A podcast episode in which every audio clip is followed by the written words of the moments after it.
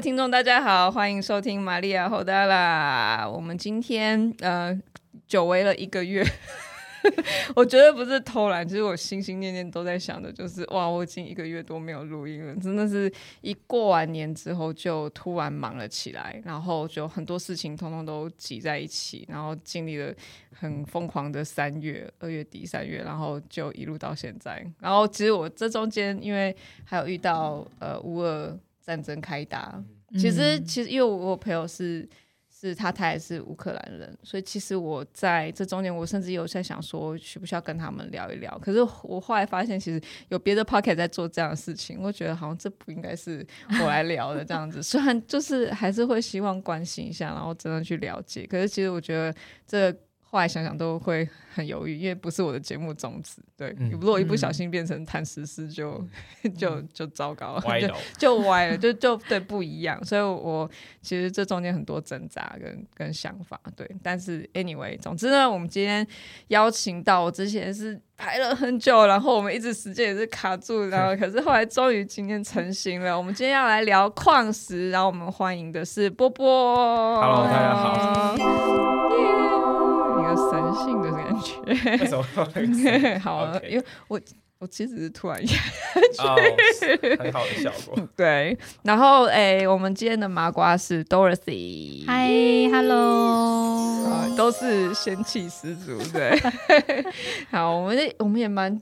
蛮久，除了上一次有一个 workshop 之后，我们就也是忙一忙。对，我们都没有在。对，我本来在上，我本来上瑜伽课，然后可是我其实前两礼拜也是刚好都有事情，所以我大概也是停了大概两个礼拜。也没有没有上课，所以 我也跟大家都是隔一阵子好久不见。网友现在见面了，对。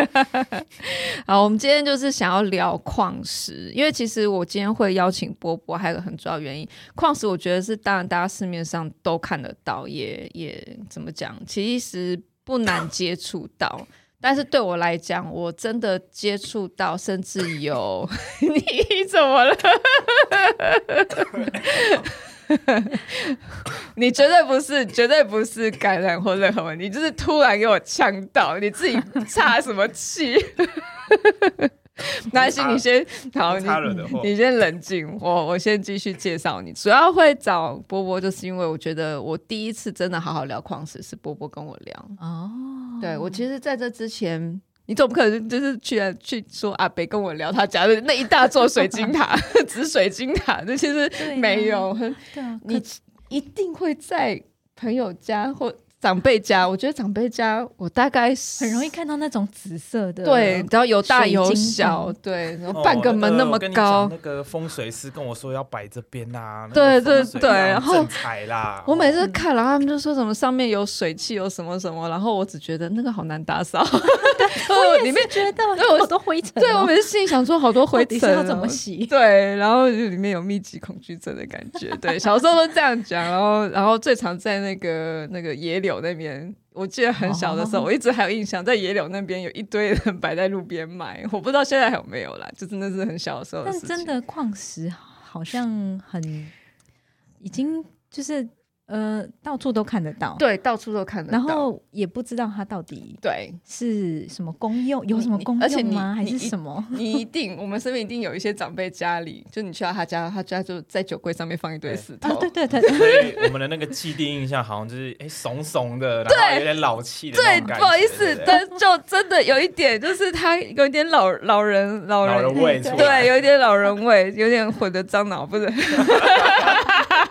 就是会有那么一点点老味在那里面，所以第一个让我接触到很潮的感觉，也就是至少让我觉得哇，我真的会进一步想要再去了解，就是透过波波，对，然后所以今天我们邀请到波波，他今天带了蛮呃，因为现在是听众，所以你们我我到时候会请大家就是也在跟着我们的脸书里呃里面。或 IG 上面，我们会放这些石头的照片。然后大家如果有兴趣，可以建议，都很建议大家可以边看边听，然后就可以跟着我们一起了解，就是矿石的魅力。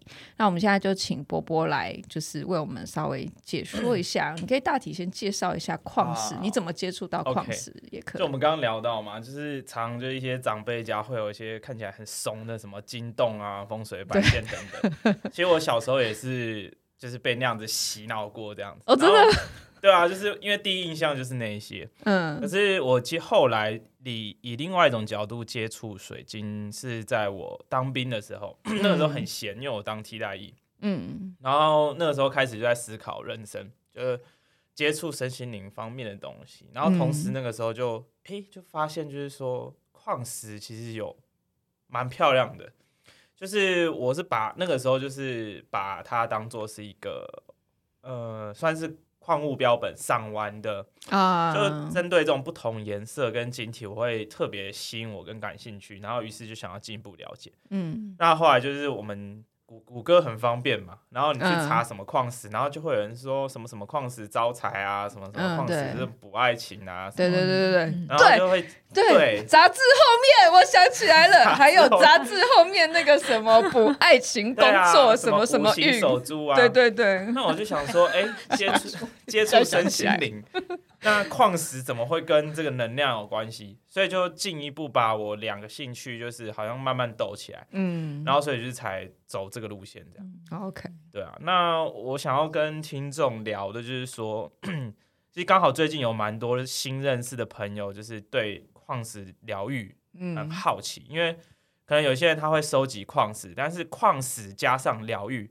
那他怎么疗愈？这到底是怎么来的？嗯哼哼，可以跟大家就是稍微讲呃讲述一下。嗯嗯，它的渊源其实来自于就是萨满。所谓萨满教，就是在可能还没有我们现在，比方说主流的宗教，什么基督教或者是佛教之前的呃原住民的一种传统信仰。嗯，那他们很会利用就是天然的东西，比方说药草植物，嗯，或者是动物的象征，然后甚至是矿物等等。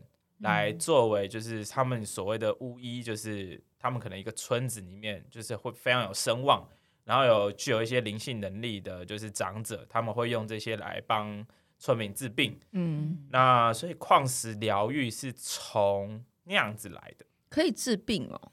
对，它其实是可以治病，因为我们要了解说 会显现到我们肉体的病，其实最根源可能是来自于就是说你的心灵状态等等。嗯哼哼那矿石疗愈它比较针对是你的能量场跟气场去做一些调频，嗯、然后以至于去改善你现阶段的一些身体的状况，然后或者是心理的一些关卡，它是负责协助你这个角度，协比较像协助。对，我之所以会说协助，是因为其实你知道最大的水晶是人，就是每个物体都有能量场。我现在在讲黄金炼，我们在讲炼金术士吗？有点类似，就是 就马上想到啊！你会发现说，这个地球游戏就是主角一部分的主角是我们人，那刚好我们就是身为人嘛。那其实我们可以掌控我们，就是主导我们的人生这样子。那矿石只是借由就是辅助。你看，你看，像我带来这些矿石，它们顶多大小就是我的拇指大小。嗯，那那这么小的能量，这么小的东西，你说？他们要怎么样去哦？你说好像像求神拜佛一样那种很迷信的去大幅度的影响，嗯、我觉得就是大家不要对这种这样子的观念可能要改观一下。嗯嗯、它是一个、嗯、呃，其实矿物是一个。光学的结晶可以这样说，它是天跟地的一个互动。Okay. 天因为有太阳，嗯、那太阳我们都知道，它阳光漫射之后会有七彩。嗯，那之所以会有这些光线照下来之后，你才看到就是万物的颜色跟质感。嗯，那地面上这些就是大地之母，它所创造这些元素呢，它可以结晶成不同的样子跟不同的颜色。嗯，有光你才看得到颜色，那有反射物你才看得到。矿石本身的样子，对，所以这是一个天地的互动。哦、那我们人生在这个天地，所以我们跟矿物的关系就很像是呃生活在同个地方的，但是不同物种的伙伴。嗯嗯。然后这些矿石很像是呃不同颜色的滤镜，嗯，它可以把阳光过滤成不同的颜色，对应到我们身上不同的能量血点。嗯呃，呃，在印度称法可能是称为查克拉脉轮。嗯，嗯，那所以我们会借由这样的方式去使用它。OK，哇，所以我我们就是水晶。我们就是水晶的感觉，那那那就是有长得肉跟那个萨满也是有这样子的概念嘛？就是对应就是血点。其实他们其实，在那个年代，呃，我讲一个例子，可能大家比较好去理解。说古时候的人其实跟我们理解的深度是不一样的。嗯，像《黄帝内经》好了，就是五千可能五千中国五千年前写的医书，他们怎么样知道很准确的经络脉系统？嗯，那很显然是他们看得见，或是用一些感知能力知道我们不知道的事情。我我一直以为是大数据，我我一直以为是，我刚刚只是跑出一个画面，是他们拿着那个石头，然后在人生，然后看这边有没有转，那边有没有转，那边有没有转，然后就哦脉龙又转，哦这个就是属于你的脉，你的穴位了，的确也像找像找宝藏的感觉。它它也是一个发掘的过程，然后他们去把它记录下来，但也有一种可能性是，他们其实看得到。这样子，嗯，那所以很多疑点，我们现在可能不太能理解为什么这个药是要这样吃，这个症状会怎么样用，嗯，原因可能就来自于就是我们可能丧失了某一些能力，所以以至于说我们没办法理解，就是对他们来说显而易见的事情。我们应该都被一些电波给打掉啊，对啊，什么五 G 啦，什么含氟牙膏啦，让、啊、你的松果体钙化啦，对不对？这可以延伸到很多话题。这个我第一次听到。对啊，就是不知道大家有没有听过第三眼这件事情？有听过，有吗？那它就是在我们脑袋中有一个叫松果体的这个器官。那呃，它里面的感知元件解剖学来说，它发现有很多类似于眼睛的感光的晶片、晶体，然后而且密非常密布，然后很均匀，然后有一个逻辑性跟几何性，然后。所以它的形状很像松果一样，这样哦，所以叫松果。对，那它的它可以感知到就是肉眼看不到的东西啊，嗯，然后就是含氟牙膏嘛，什么氯啊，什么水，就是让你那个钙化，你就看不到了，乌 煞煞。哦，OK，好，所以可能古代的人没有，对，所以他们会，因为我我我对我我一直觉得水晶这个东西很洋化，就是嗯，西洋化吗？对，因为。我觉得从小啦，就是那个时候还没有到，还没有到看到太多大伯家的水晶之前，妈妈一定会拿玉给我们戴。对，那个等于算是，我觉得那是应该是每一个人大大小小，就是从小到大，应该是第一个会接触到的矿石，应该就是玉。嗯，对，然后就大家就会开始讲各种说法啊，就是哦，它会保护你啊，它会什么带走你身上什么不好的东西，也有说法就是什么越戴越呃。可能好像反而后来有一个说法是，反而是反过来，就是越带越不好。所以到底是哪一个？它也是一个能量的转换的意思吗？这个有点像是哈，它可能那个玉的存款可能是本来是挣挣一千，然后你现在运势非常不好，非常差，那他可能帮你补一千，但是其实你身上是负一万，那那个玉镯可能就会它的光泽，可能视觉上或一种感觉上，你就觉得它好像看起来雾雾了。就是没有这么漂亮。Oh, OK，那那它可能就是会，你需要再把它去净化。Oh. 那这有讲到，可能有一个话题，就是说你如何净化水晶？水晶为什么要净化？哦、oh,，OK，对，除非是很严重的状况，不然其实水晶本身矿石它不太会受到我们的负能量干扰，它只会在表层上裹。裹一层，像裹粉一样裹一层，嗯嗯、所以我们是净化那个东西。你把它晒太阳，或者是烟熏法处理掉之后，那个矿石它还可以继续用。哦，因为我小时候都有一种想法，就是妈妈都会讲说：“你看这我这戴了很久啦，什么什么玉越养越漂亮、啊，对，什么这玉被我养的很漂亮啊，然后什么，然后我心里就在想说：哦，这样哦，那是不是如果都给人家戴过了，然后都养的很漂亮了，嗯、然后阿丽娜照诶。料，然后那个，或者是给很厉害身上的 的那个能量很好的人带过了，然后那个哦养的很漂亮，再卖更高的价钱。我其实有想过，你小时候应该有想过这种想法，就是不是可以再卖高？对对，我实际想跟我妈讲说，那你要不要拿去卖？开开始俗气起来，世俗。这刚刚这个讲的很有趣，可以牵涉到两个话题。第一个是为什么有些东西佛珠什么大师加持？哦，就是这个你们刚刚讲这个原因，嗯因为它会吸附什么的，尤其是因为水晶或者是任何矿石，它是特定排列的分子结构所组合而成。这讲到牵涉到就是化学跟物理，嗯，所以它可以把它等于是有点像 USB。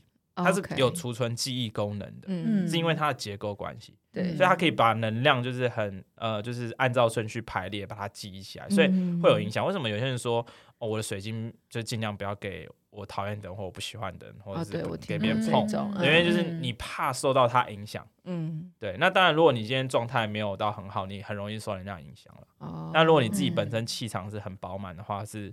比较不会遇到这样子的问题，那个是友谊测试器吧？因为这样我摸一下你不行，他可以啊。有哎，对这个啊，各位听众去摸摸看你朋友的运，你就知道他跟你好不好？好骚。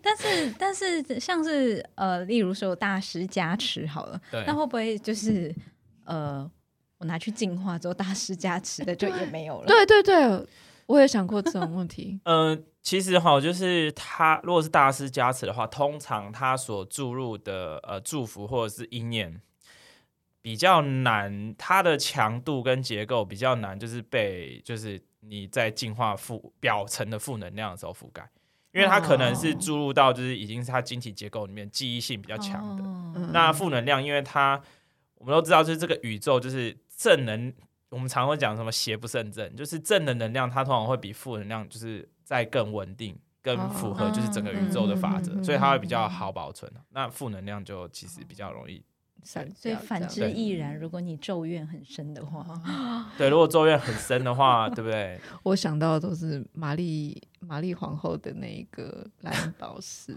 就其实那是有可能的，因为像泰国佛牌。我们都知道有正牌、阴牌，对对对对对，阴牌就是会拿一些，就是你招的那些灵魂，嗯，就是或者很怨气很重的灵魂，然后你为了要他的那个力量，然后所以你拿他的呃遗物或者什么放进去，然后可能会有就是高僧或者什么加持，嗯，那一样的道理，那那个怨气就是他力量来源，那你必须有一个交换，因为他的心 态，他就是。你不是因为正牌通常都是呃呃佛菩萨加持哦，就是一种呃正的正牌，就是一种有一种无限呃一种祝福，对对，它只是一种祝福。你你你跟他就是缔结的对象是他们是具有高意识的，他们不会跟你求什么回报。嗯，对。那可是如果你今天是怨怨气很重的，他有他的执着，他还没有就是。搞清楚，就是人世间的这些种种，他很烦恼。可是你借有他这个力量，嗯、那他会有一些就是贪心啊，或者是生气什么的，他是必须要利益交换的哦，所以才会有等价交换这样子的说法。OK，那我们回来讲一下矿石这件事情。好，所以我记得当初，嗯、呃，你曾经也跟我介绍过，就是其实矿石它也是，就像你刚刚讲，它其实是会呈现出来的色泽、颜色不同的这些等级，都是因为它的。算是内部的组成，就是它的成分的组成，所以它会构成不同的颜色、色阶，然后透度，然后展现给我们。嗯、就像你讲太阳，是。就是光是呃矿石是这样在反射出光这件事情，是，所以它的呃。你可以大概讲一下，因为其实真的，我在我眼前，其实就像我一开始看到一样，他们都像糖果一样，好可爱，就是很漂亮。如果有接触过矿石的朋友们，就是应该多多少少会有一些理解。那嗯，我记得带你当初有讲说有一些矿石它的成分哦、嗯，我们单讲，如果今天大家可以理解的程度好，我们先讲对嗯透度这件事情。好你曾经之前有讲过说它含有什么样的成分比较多的时候会影响它的透度，还是这也会跟它产地有关？嗯，首先影响到呃透度透不透明，然后以及颜色是跟它的。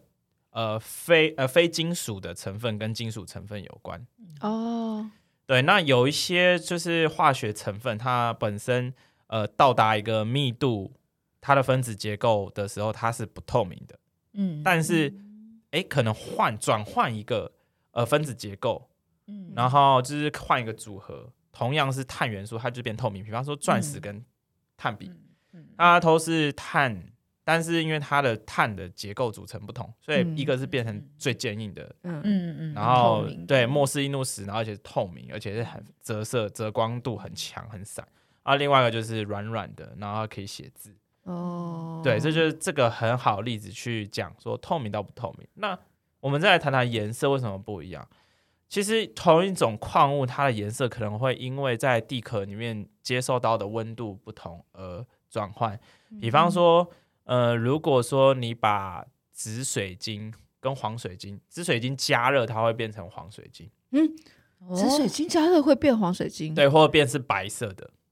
我们现在指的是那种加热是地热的那种地热，或者是人造，就是人工加热。啊、有一些天然的黄水晶，但是有很多黄水晶它是、嗯、呃拿紫水晶去加热，因为黄水晶在就是它的产量比紫水晶还来的少，嗯，所以价值比较比较高，所以价值高一点，那他们就会把它就是做加热处理。哦，对，那那。之所以会变色，原因是因为它里面的铁离子，就是自变成紫色是因为铁离子，但是变成黄色也是因为铁离子。哦，原因是在于就是就我刚刚讲，就是本来是四个铁离子组成，嗯，然后它照照了热或者是怎么样的辐射或之后，它会因为就是哦，它跑了一个铁的多跑了一个多跑了一个，然后变成三三个，嗯，还是两个，然后它就会变成黄色。哦。所以很有趣啊，就是我们印象当中对于铁就是金属，纯铁、嗯、就是金属。可是它如果今天是跟石英就是混在里面的一个结构，它反而是会致色，而且甚至是透明的。哎，就想说奇怪，为什么呃紫水晶里面化学式里面有铁，但是它是透明的耶？嗯，但是因为就是透不透光来自于就是它那个分子的密度，哦，它组合就是它空隙越大或者是怎么样的话，它光是可以。透哦，那这样换啊，我就想要问，那为什么玉会越戴越透？玉会越透，这个这个结构会这么容易，因为我们人的佩戴来被改变？嗯、其实是我觉得是会，就像我们刚讲，其实人是最大的水晶，就是你的能量场一定会比玉还来得大。嗯、然后玉其实是一个蛮有趣，之所以大家会喜欢盘玉或者是玩玩玉的原因，是因为、嗯。玉的成分，它容它容易受到一些就是外在的能量，所谓能量或气场影响它的外观。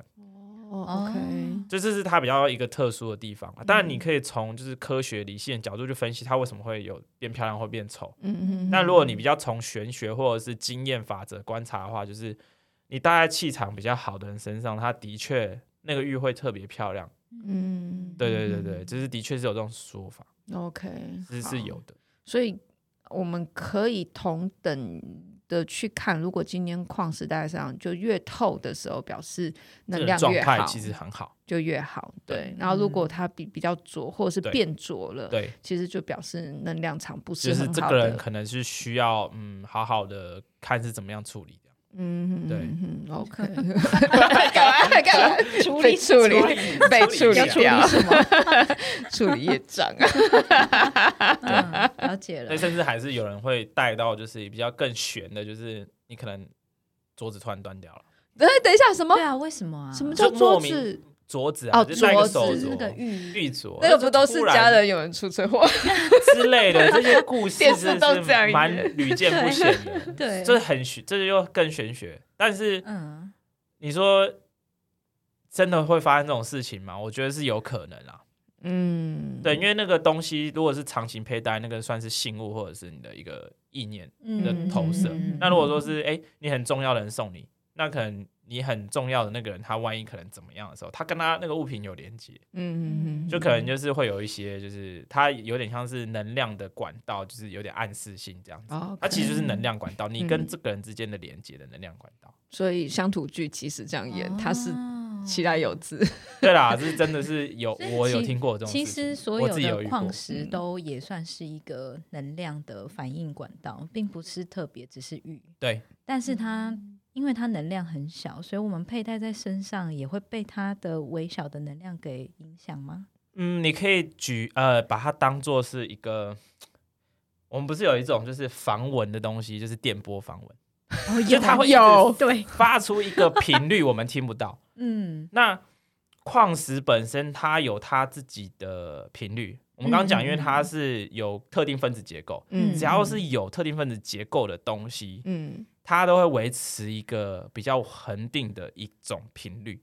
嗯，那这个频率可能是用借由光，然后看到颜呃颜色，然后或者是它的质地。嗯，然后是因为它这个频率，就是可能一直有一个频率在你身边微微的动。我们人体百分之七十是水，嗯，对，它会去影响这个水分跟流动的东西，你的血液等等，那所以它会有影响。嗯哼，再来就是有的人会把矿石拿来泡水喝。十三世纪有一个具有灵力的一个修女，然后她就是写了一本书，就是跟矿石植物有关的疗愈。她就说。如果说你有眼睛不好的问题，你或者是肝不好的问题，你可以泡橄榄石，绿色的橄榄石在水里面。那也是原因，就是第一个它可以改变水的频率，再来就是说它里面橄榄石的微量元素就是矿物质，它其实是有助于身体，所以它可以矿石可以从很多层面来讲说，嗯，就是为什么它会有效。嗯，那如果在讲中医，除了草药之外，呃，我们也会用到矿石的药，呃的药。哦，有吗？我我硫磺，嗯，朱砂，甚至有人会，我们都会听说，哦，你要害死谁，你就喂他吃砒霜。砒霜，但砒霜也是矿石，它也是矿石哦。诶，那砒霜之所以会是毒，是因为我们平常生活当中，我们身呃处在的环境跟我们的体质，呃，不适合就是吃砒霜。呃，砒霜是一种很热性的东西，阳性很强的。哦，其实是阳性很强。对，但是如果你今天是拿来就是把它稀释磨成粉，稀释在呃油里面、膏里面，你直接涂在比方说芭蕉穴，就是你的剑骨的地方，其实是可以补充的阳气。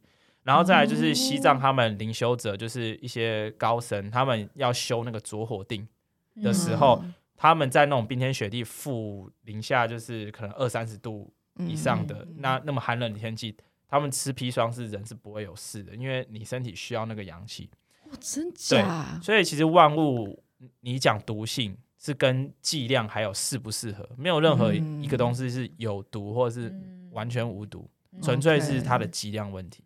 OK，哦，所以才会说什么砒霜吃下去七孔流血。对，就其实那个 像吃太燥太热了，太燥了。你夏天在台湾夏天吃砒霜，你马上就七孔流血什么的，微量疾挂。对，你的心脏受不了什么，对不对？我觉得你之前说的那些高僧，不是在，就是他们不用，就是好像只是披个棉被，然后呼用靠呼吸法，他们搞不好也涂了砒霜。就一开始的时候练习就是需要。对啊，搞不好前那个是前加型。哦，OK，所以我觉得这些都让我就是，其实我刚刚听起来，我都会一直想到我们在打电动，就是你带什么东西，然后就什么什么加一，幸运加一，然后什么什么防属性，火属性，对对对，火属性？防火，对对对，防毒，然后加多少？有在玩网络游戏的听众可以把它联想这样子，其实基本上一样道理。对，我觉得都很像，就是它不到那种全补，就是。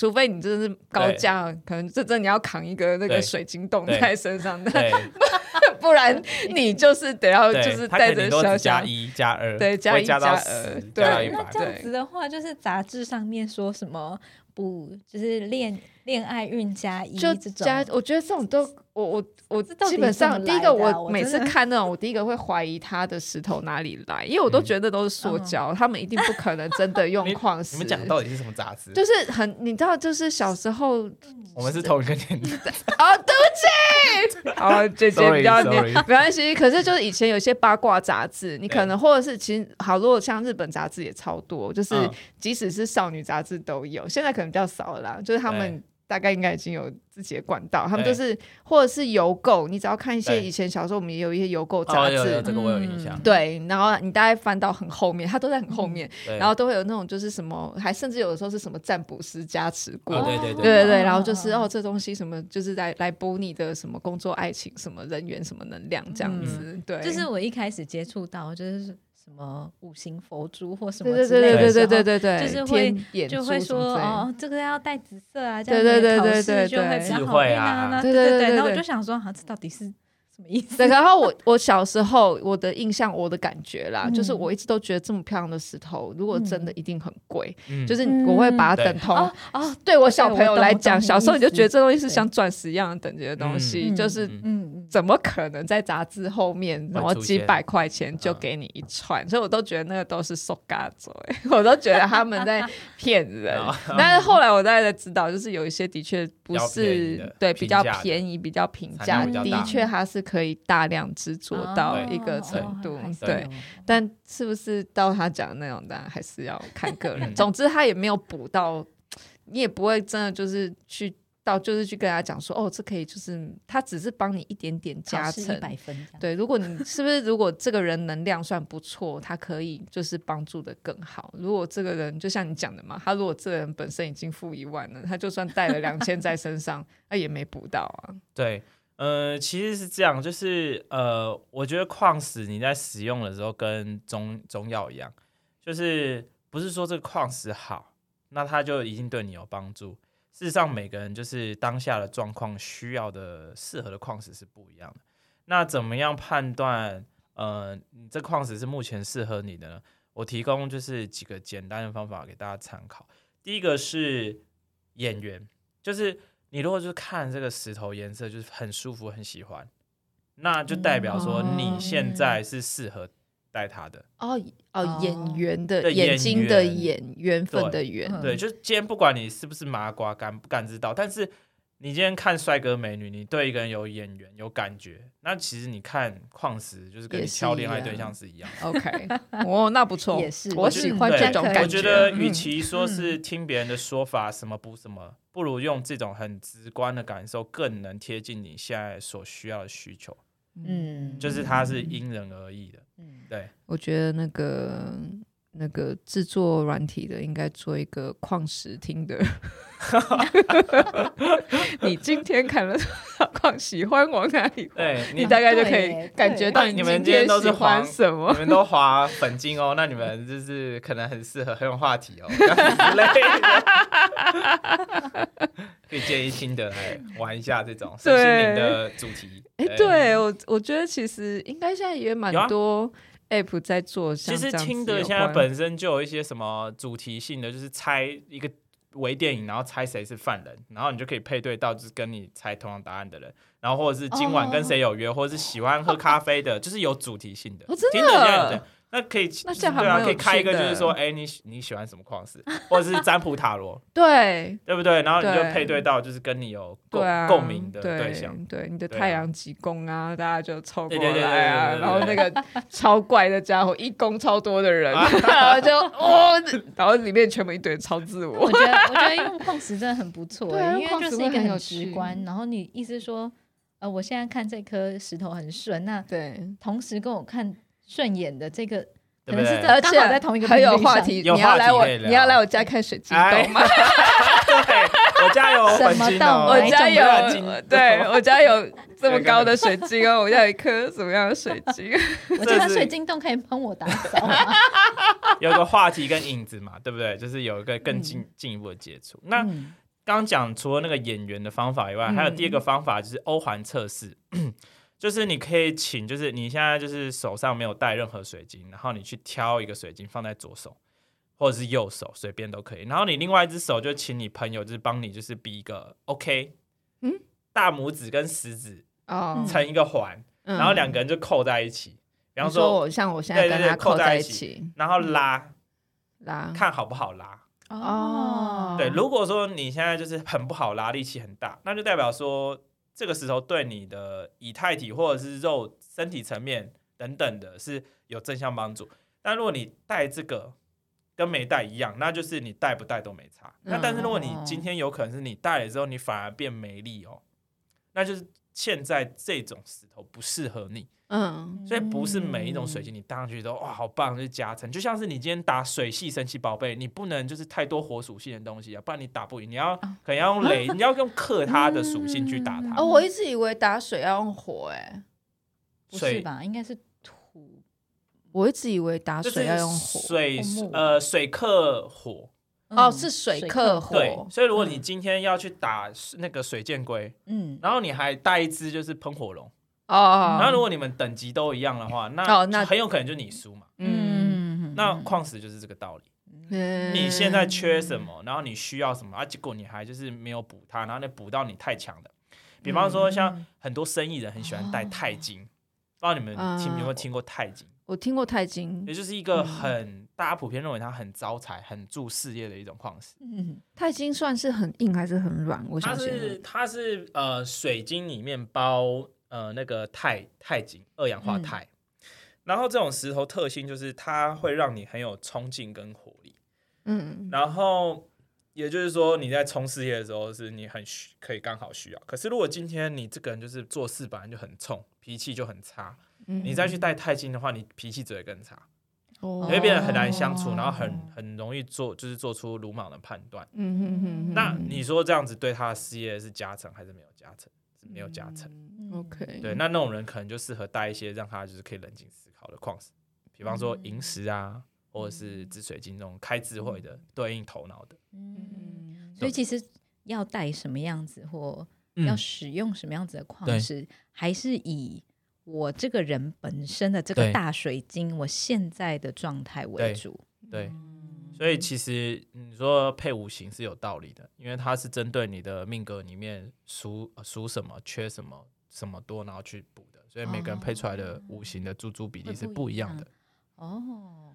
嗯，你之前是不是有一点类似经验？就你之前说有人送你黑黑曜石吗？对，黑曜石。对啊，我觉得你可以分享一下你那时候的经验啊。我已经不记得了耶。哎，黑曜石，我以为那现在带的是木化石嘛？对不对？对，我现在戴的是木化石。哎，你怎么会戴木化石？可以跟大家。我也不知道哎，我就是今天就一个感觉，对，就是一个感觉。所以我就戴了，嗯，木化石有什么效果？来，我们现场科普一下。木化石 啊，谢谢，好朋友证明，好棒。我觉得木化石很棒，而且就是很适用于很多人。原因是在于，就是说，因为你知道它是树的树的化石嘛，嗯，它石头化了，嗯，它是远古时候的不知道什么白垩纪什么纪的，就恐龙时代的木头，嗯嗯，然后所产生的那，所以它有含有岩石跟木头的生长的能量，然后它基本上会让你就是沉稳跟补整体的一个气场的稳定度，哦，它会让你比较沉稳，对，然后补，我觉得可以补一些就是可能。你今天就常常会觉得说，好像就是容易受到他人干扰，或者是心有点定不下来，容易就是让你坐在餐厅，然后旁边很嘈杂，你就会很很烦躁，很容易这种高敏感族群，我觉得被影响，对，容易被影响的人，我觉得其实可以带一个木化石哦，稳定。现在放飞了，所以现在需要稳定，所以难怪很多的佛珠都是我看的，我刚刚看了一下，我我的印象都是佛珠，对。都是用木化石，第一个便便宜，因为它产量大；第二个是好用，OK。所以其实不不见得就是呃功能越强越贵，OK OK。对，我也算是接触之后才知道，就是矿石没有我想象中那么贵。对，我小时候可能都会觉得。一颗大概就要几百块以上这样，然后就一大串可能就好几千块。对对，我的想法都一直都是这么的贵，或甚至更贵。嗯对，我都被那些阿北方的紫水晶给吓到了。有分等级的。对，后来才知道说哦，原来有分等级，厚度啊、干净度等等色泽。那你刚刚说你之前说佩戴玉的时候，你有一类似的经验，就是真的有那种有诶，像呃，应该是说呃，有一种。南非国宝石，它不是玉，但是它也会那个矿石的颜色也会容易受到就是气场或温度的影响。一个叫苏巨来的石头，叫什么？苏巨来，苏巨来，南非国宝一个人的名字。我直接没错，我的直觉很好。为什么像一个人的名字？因为最早发现他的人是一个日本人，他的姓就是叫 Soji。然后就是三三什么，反正就是翻成中文就是姓三什么的。嗯哼。然后是他发现的，然后是在日本发现，所以以他命名。可是不是在南非国宝？等一下，对，日本有产哦，但是产量很少。首先在日本发现，但是后来在南非跟美国发现比较可以大量的开采的，所以就是比较能商业化。哦。哎，我想问哦。所以其实矿石还有很多是我们没有被我们没有被人发现的，这是一个它会被一直被对，就是 data 一直被 update。根据统计，就是呃每每一天都会发现至少十种新的矿石，每一天？每一天哎，所以有很多根本比星星还多。市场上你还没有命名，然后呢，你也还没研究出来它的成分。以及就是说，更不用说它商业化，嗯，除非你是当地开采的人，嗯，你才会知道说，哦，它有没有作为就是商业的价值，它可以拿来当工业价值使用，哦，炼成什么东西，还是说它可以切成珠宝，都是很新的，嗯，所以我们现在已知的矿物都起码认识到就是好几年以上，十二十年甚至百年的历史的矿石，哇，好好久哦，对。但是每天都还有新的，每天都还有新的，然后会有季刊 在这边公布一下，没错，真的，国外有，台湾比较少啊，英都是英文的杂志，嗯嗯，哇，会有一些就是那种矿物专刊会发表，就有点像是科学杂志，啊，对对对对对啊，对啊，这种公布一下他们的新发现之类的，玩不完呢？真的玩不完，原来这是一个超大的坑，对，好可怕哦，用不完的坑。用用不完的，挖不完，对，只要还有地球在，荷包君永远无法跟它抵 抗。对，你看地球这么大，你要而且会根据不同的地方、不同的年代，就是就是挖不完呢。而且其实很有趣的是，根据身心灵圈、能量圈的说法，就是那个时候会长什么样矿，然后那在地的人会喜欢那个石头，它是会跟那个时代性的人的潜意识或课题有。相呼应有关，比方说中国人喜欢玉，嗯，那玉它的气质或能量上，就是会跟哎中华文化的人文的素养、涵养的气质会有关。嗯嗯、那西方哪里什么产地会流行什么，嗯、也都是有关。哦，OK，对对对对，所以这我觉得就算是东方人喜欢玉，也我觉得算是蛮有文化色彩的。对，它是有文化色彩这样子，嗯、因为像纽西兰也有在戴玉。这个习惯，但他们的玉是很黑的那种，他们的品种不一样，对他们反而不喜欢，没有在看那个什么啊，白白漂漂亮亮多翠绿，没有，他们就是到那种很深的，对他们的审美观完全不一样，观不一样，对，所以他们的喜欢的石头也不同。然后我刚刚想到一个比较有点恐怖的一个问题，因为什么东西经过热压缩、地壳变动之后，只要它的成分改变了，它都会。最后被就有可能会成为矿石的一种。对，人呢？人骨吗？对，可能因为有人的年代还不够久啊，还不够久哦。比方说，我们会呃，时尚化石博物馆，你会买得到恐龙化石或者是三叶虫化石，对对对对，那个就是你讲的，就是人或者就是动物的骨头会变成植物的骨头，就是你刚刚讲的木化石。对。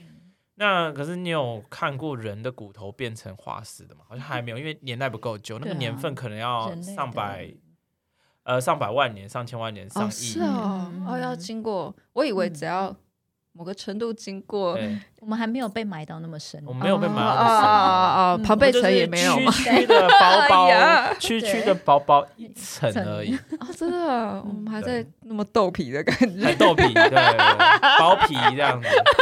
很薄的，对，OK，我我本来可能真皮层都还不到的，哦，真的，所以恐龙有层，就是它不只是是化石，它也会已经到，它可以被称为到矿石的程度了吗？呃，有有一些很有趣，就是像我今天有带这个贝壳，真假？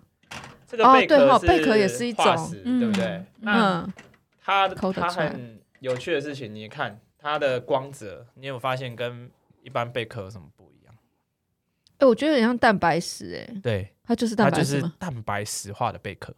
哎，然后呢，你刚刚讲的就是恐龙骨头、牙齿也会变成蛋白石哦，啊，所以非常有趣跟珍贵的东西。嗯，所以蛋白石其实比较类似是骨头类的，应该是说，呃，因为蛋白石它成因一个很重要的就是它会有变材，是因为水分在某种排列之下。嗯，某种分子大小的状况，它会有这种。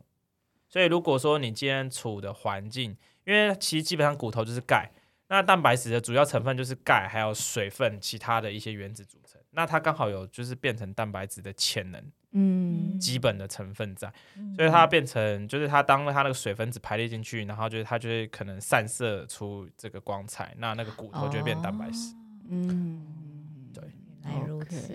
嗯，好，钙类的石头，钙类的石头。嗯。我之前在跟你一开始聊的时候啊，就是像我们前面讲的，石头是像记忆卡一样的的东西，它其实就是一直在，嗯，不管能量或者是其他，它是有记忆的。我觉得那时候跟你聊的时候最有趣的就是，我我觉得每所有的石头都都变得有角色，就是它就是一个个性，它有灵魂在里面的感觉。然后我记得你当时有跟我聊到一些，就是有关于。石头记忆的故事，对，对，所以你可以跟我们分享一下，就是你个人有什么样的经历，或者是你至少对于就是石头的记忆、矿石的记忆这件事情的想法是什么？没有问题，就是呃，其实任何东西都有储存记忆的功能跟可能性。比方说，我们现在用的麦克风，我们喝的水或饮料，嗯、只是因为它呃，塑胶。或者是我们体验过金属，它的结构可能没有那么稳定，oh. 所以它能储存的量有限，它没有办法那么有秩序，它很乱。Mm hmm. 那我们也知道，就是说，不是有一个日本博士，就是他会把哎对一杯水说，呃，好听话，oh. 正能量跟负能量，它结晶是不一样，因为水会储存。嗯、mm，hmm. 那矿石它可以比较稳定的储存，就我们刚刚讲的分子。那这边跟大家分享一下，就是有关于矿石记忆的故事。就是第二个故事是在我上矿石疗愈课的时候，因为有一些呃水晶柱上面会有一些三角形的刻痕，这个东西叫做记忆水晶或者叫资料库水晶，是人为刻出来的吗？呃，呃，它很有可能是天然生成，但是据比较呃神秘或者是我们大家比较讨喜。很觉得很有趣的说法是，那个是在可能亚特兰提斯，就是古早的高度文明。嗯、我们上一个世代，呃，上一个一批人类，他们把他们知识所存下来的时候，嗯，用然后弄上去的的一个标记。嗯、那、嗯、那个老师就是跟我提到过说，说他曾经就是有会去试图去读取有那个记号的水晶。嗯哦，那他说。他有读到一些，就是比方说，嗯，那个时候的镭射手术，嗯，那个时候的镭射手术，他们那个时候镭射手术的镭射刀的那个刀头是用水晶去打磨的，然后他们那个打磨的方式是要，他们有非常精密，就像我们切割宝石，嗯，那那几零几面，然后那是有特殊的一些切工或是方式。那个时候的工艺，其实就是因为我们不是就是哎。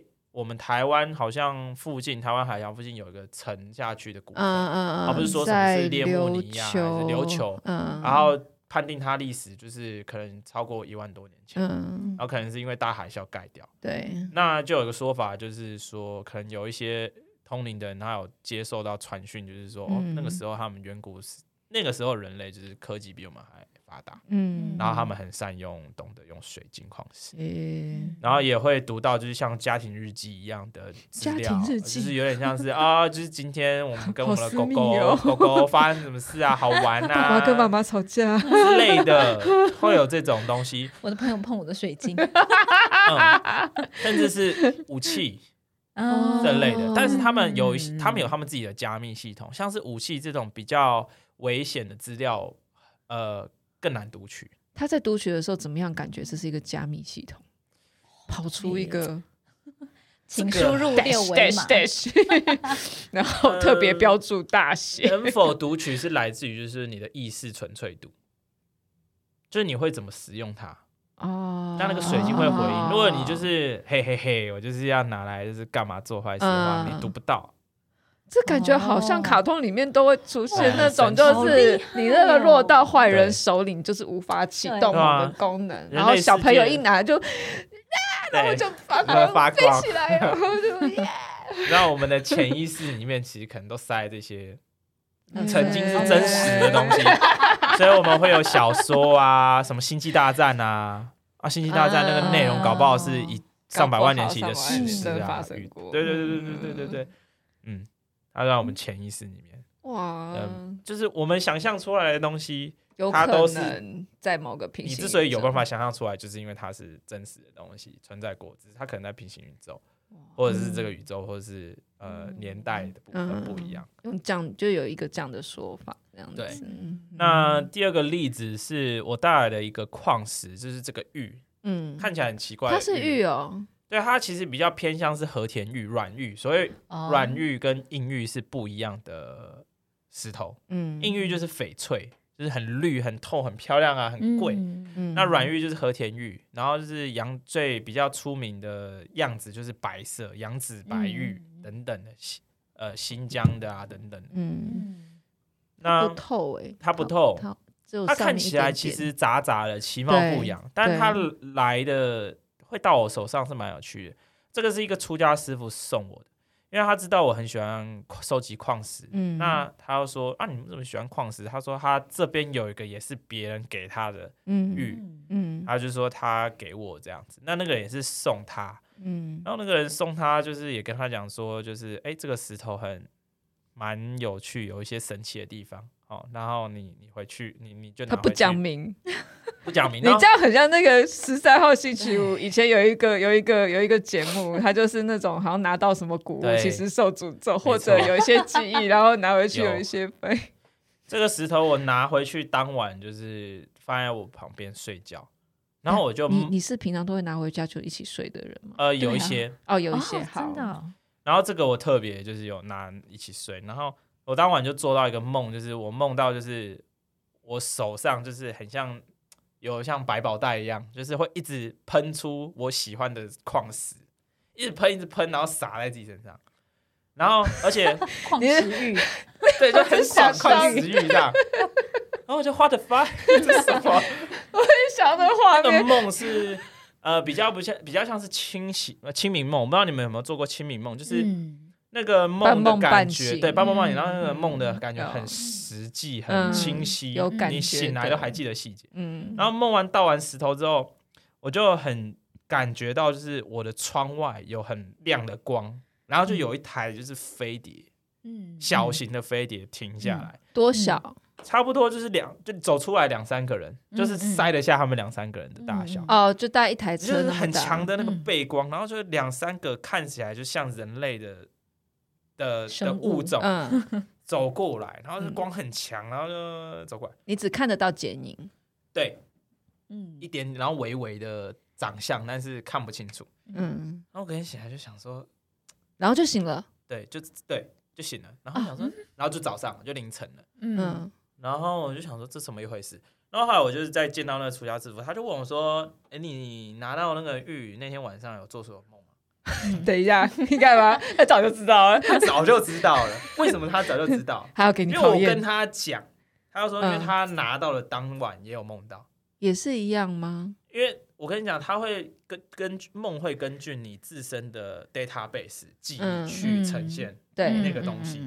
那因为他不是迷矿石的，嗯，所以他梦到就是同样的石头很多铺满整个路，然后还走在上面。哦，是一样的情境，只是显化的的画面不一样，不太一样。依照你的潜意识会不一样。嗯，然后他就跟我讲说，哦，当初那个人就是给他，也是就是也是神神秘秘这样小小的，然后就大家都喜欢玩这一套，就对了。你带回去陪他睡一下，你告诉我明天我们再聊一下。对对。然后就是说，今天晚上我们也可以带回去睡一下，看他要不要跟我们回去。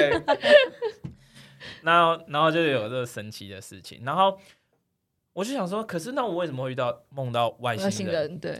然后后来隔了好长一阵子，半年一年吧，就是我有一个朋友来，他对矿石有兴趣，我跟跟他讲说，哎、欸，我有一个石头蛮神奇的，就这颗石头拿给他看，我就说我梦到这些。嗯。我我没有跟他，然后我没有跟他讲外星人那种。嗯。然后他是有点、就是，你也所以你也变成那个，我们也回去看看。没有，我没有让他拿回去。就我只有跟他讲说，哎，到，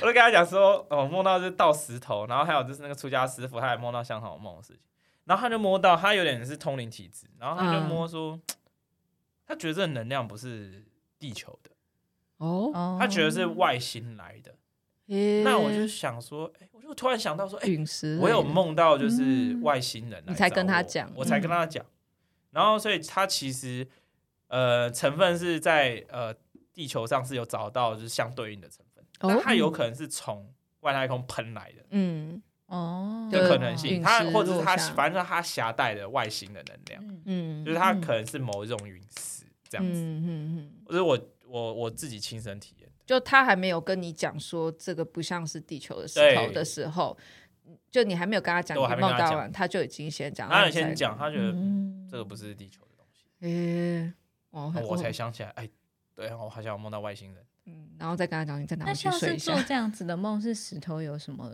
想要跟你还是产生共鸣的吗？还是他只是让你看到什么画面的？嗯，因为呃，我跟那个出家师傅今天就是当晚。你收到的当晚就是会梦到，之后不会。然后我觉得它有点象征性，就是它携带的一个意识或者是能量，嗯，就可能某个星体的意识或能量。然后我自己感觉是，可能是某一种祝福或者是一种风。